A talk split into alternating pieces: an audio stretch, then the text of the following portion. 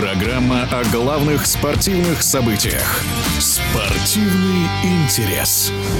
Стали известны все пары второго раунда Кубка Гагарина. На востоке «Металлург» встретится с «Авангардом», «Адмирал» с «Акбарсом». На западе «СКА» сразится с «Торпедо», а «Локомотив» сыграет против московских армейцев. О раунде первом и предстоящих играх в эфире спортивного радиодвижения российский хоккеист Никита Щитов. А еще перед этой серией автомобилист «Металлург» я сказал, что будет игра до семи матчей и что выиграет Металлург Магнитогорск. Я считаю Металлург неудобной командой для автомобилистов. Бывает такое в хоккее.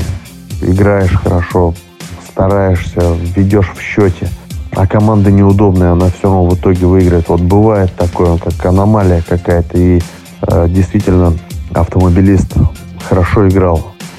В шестой игре ввел в счете, но упустил преимущество – седьмой игре в две шайбы вел и упустил преимущество. Как будто на трибунах сидел старик Хатабыч и болел против автомобилиста. А команды, по сути, равные, зашли в плей-офф. Забито было у одной команды 188 голов за сезон, у другой 189, и поэтому и такой хоккей показали. По поводу ЦСКА и Северстали я изначально думал, что все-таки ЦСКА на классе обыграет. Этого не получилось.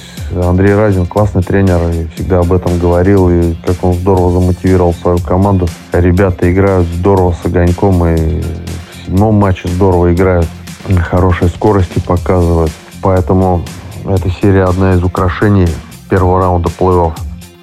Нижегородская торпеда мне очень понравилась, и я болею за эту команду, за Игоря Ларионова, за его тренерский штаб.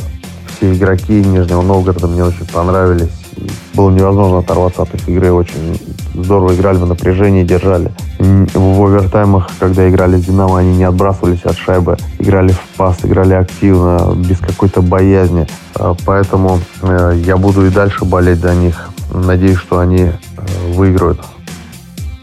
А насчет пар 1-4 финала очень сложно сказать, исходя из первого раунда плей-офф. Поэтому нужно посмотреть хотя бы пару стартовых игр, а потом уже делать предположения. Пока явных даже фаворитов не вижу. Я думаю, любая команда может преподнести сюрприз. Ну, вот сейчас действительно видим а, по всем этим играм, что уровень КХЛ очень сильно подравнялся. И вот даже явных таких фаворитов, которые были перед плей-офф, сейчас все играют наравне, поэтому многое будет зависеть от игры вратарей, от тренерской мысли, как они психологически настроят команду. И, конечно же, от физического состояния будет зависеть многое.